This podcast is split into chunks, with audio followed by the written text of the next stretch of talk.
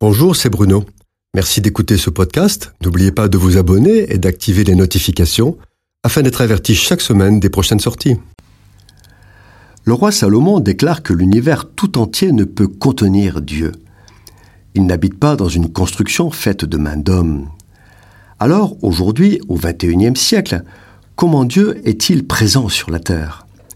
Est-il dans le vent, de la tempête ou dans le souffle léger d'un battement d'ailes de papillon Ni l'un ni l'autre.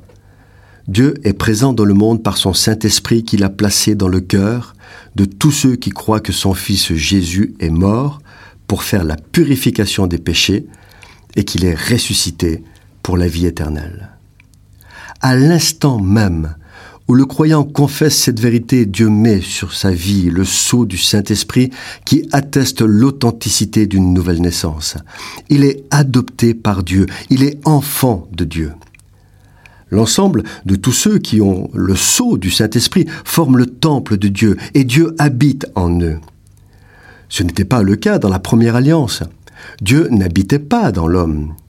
Il manifestait sa présence dans le lieu très saint du tabernacle, ayant pour trône l'arche de l'alliance, qui était le seul meuble de cette pièce. C'était un coffre rectangulaire en bois d'acacia, revêtu d'or à l'intérieur et à l'extérieur. Il avait un couvercle d'or pur appelé propitiatoire. Aux deux extrémités de ce couvercle, il y avait deux chérubins en or.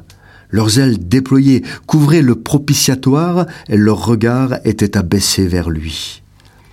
Entre les chérubins, Dieu se manifestait dans la nuée et c'est là qu'il rencontrait Moïse. La présence de l'arche sainte évoquait la présence de Dieu au milieu de son peuple. L'arche est le symbole de la communion avec Dieu dans le sein des saints. Dans la nouvelle alliance, les enfants de Dieu ont accès au Père éternel par Jésus-Christ. C'est par Jésus que Dieu nous est propice, et c'est pour cela que Jésus est nommé victime propitiatoire. Ce qui n'est sans doute pas sans nous rappeler le couvercle d'or pur qui est sur l'arche de l'alliance encore appelé propitiatoire.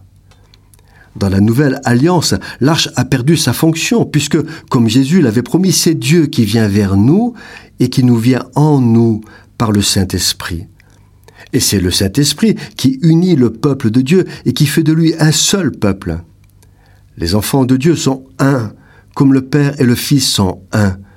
C'est à cause de ce un que Jésus adresse à ses disciples les deux recommandations les plus importantes. La première, c'est de nous aimer les uns les autres, non pas d'un amour sentimental, mondain et convenu, mais d'un amour venant de Dieu, qui implique que l'autre est plus important que soi-même.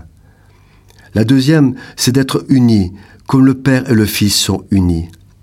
La dernière prière de Jésus n'est-elle pas de demander que les disciples soient véritablement un afin que le monde connaisse que c'est Dieu qui a envoyé Jésus?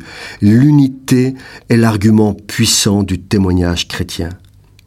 Plus que jamais, dans les temps de la fin, les chrétiens doivent travailler à l'unité et s'aimer ardemment les uns les autres, déjà dans leur Église locale. Cette chronique vous a été proposée par Bruno Oldani et Jacques Cudeville.